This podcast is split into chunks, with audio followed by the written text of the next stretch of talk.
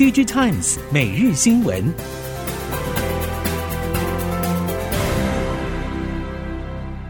听众朋友们好，欢迎收听 DigiTimes 每日新闻，我是翁方月，现在为您提供今天的科技产业新闻重点。首先带您关心。记忆体原厂陆续展开调降资本支出或减产动作，市场供需变化仍待发酵。DRAM 与 n a n f l i s h 合约价持续下跌，包括耕耘利基型记忆体的南亚科和金豪科营收呈现逐月下滑。九月合并营收都年减将近五成以上，但下游记忆体模组厂像是威刚、宇瞻、宜鼎等相继回温成长。第三季营收表现渐入佳境，预期 DRAM 现货市场价格落底时间点将早于 NAND。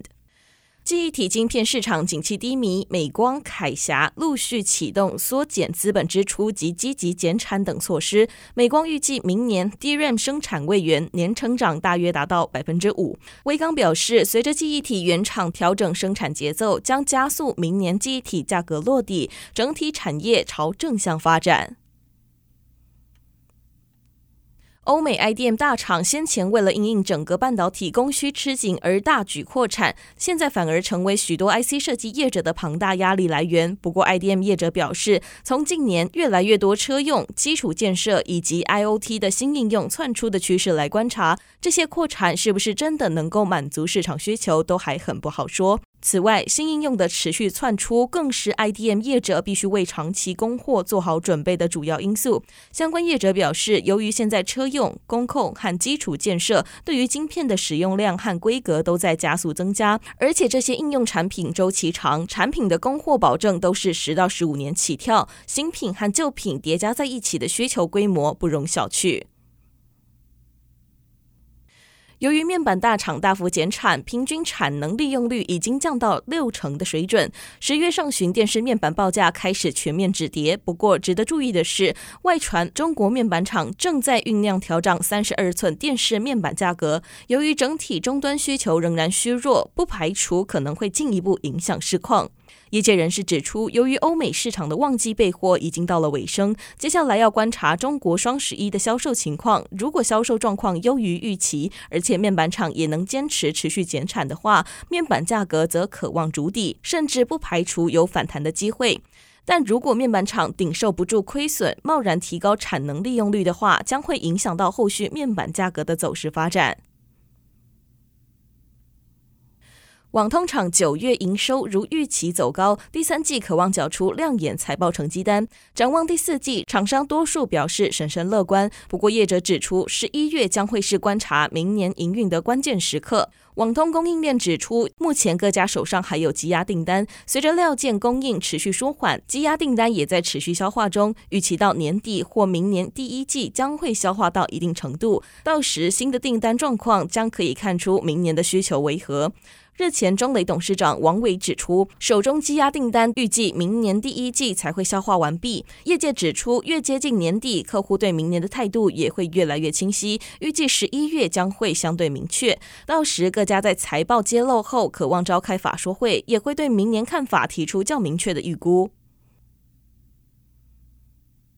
近年全球记忆体业者积极扩大产能，加上整体市场需求趋缓，引发记忆体产能过剩的隐忧。不过日前，三星电子时隔三年在美国戏谷再度实体举办的三星技术日中，公布明年将 3D NAND 堆叠层数达到一千层的记忆体发展蓝图受到瞩目。不过，近期受到通货膨胀和经济环境影响，电子产品销售减少，记忆体市场需求也相应下滑，引发业界对于记忆体供应过剩的担忧。三星对此表示没有减产的计划，并强调，即便当前情况不佳，也不会轻易改变既定路线。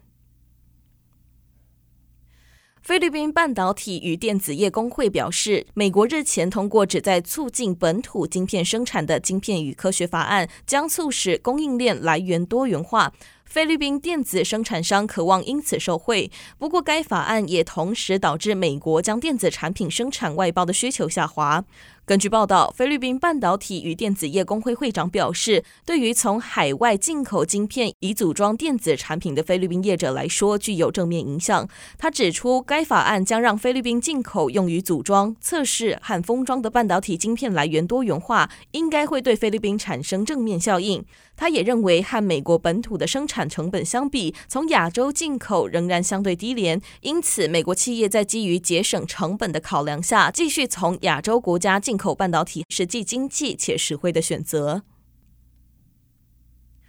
俄乌战争造成石化燃料价格上涨，台湾能源进口成本明显增加。如何降低对进口能源的依赖，并符合近零减碳趋势，成了当前政府首要面对的重要课题之一。经济部长王美花表示，政府决定修法，大幅放宽对再生能源的限制，希望能促进再生能源的供给成长。王美花指出，为了达成最大化再生能源目标，再生能源发展条例将订定地热专章，并成立单一服务窗口。展现推动地热发电的决心，同时推动海洋能设置部件，以先浅海后深海，渐进开发近岸潮流与东部黑潮。根据海洋委员会的政策，为了减少石化燃料的使用，降低碳排放，政府确定要发展洋流，也就是黑潮和波浪能以及复合式温差发电技术，目标是在二零五零年分别达成三吉瓦级。三百兆瓦级和十兆瓦级商转电厂。黑潮常年稳定流经东部海域，学界大多认为可以带来巨大的发电量能，只不过投入的金额可能相当高。政府过去几年已经补助数十个学术团队做研究。海委会表示，目前除了执行洋流能关键技术开发与推动计划之外，将推动海洋能开发计划，以小规模进行实海域认证，提供发电时机，引领并辅导国内外厂商投资建设台湾海洋能源，提升再生能源发展。展效能。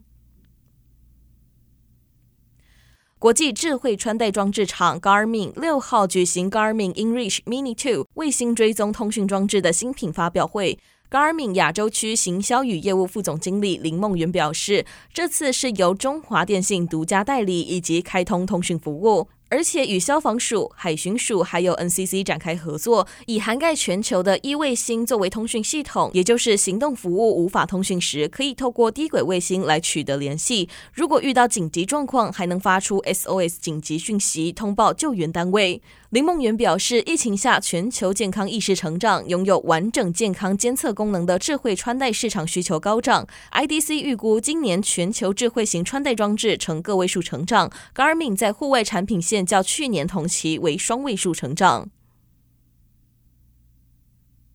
全球照明领导品牌 Signify 跟人工智慧与边缘运算厂商合作，建置联网照明系统，整合影像分析感测器以及街道 LED 照明装置与互动式物联网系统，监测智慧停车服务，以支援公共安全与改善城市交通。根据报道，联网照明系统多数会部署在城市基础设施现有的街灯上，在智慧停车方面，能侦测空车位，通知驾驶人可用车位，提供导航到车位等协助。有力减少交通堵塞，活络经济活动，创造直接停车营收。在公共安全方面，能辨识潜在的犯罪、遇险、群聚等状况，以提供紧急服务单位事件警示。以上新闻由《Digitimes 电子时报》提供，翁方月编辑播报。谢谢您的收听。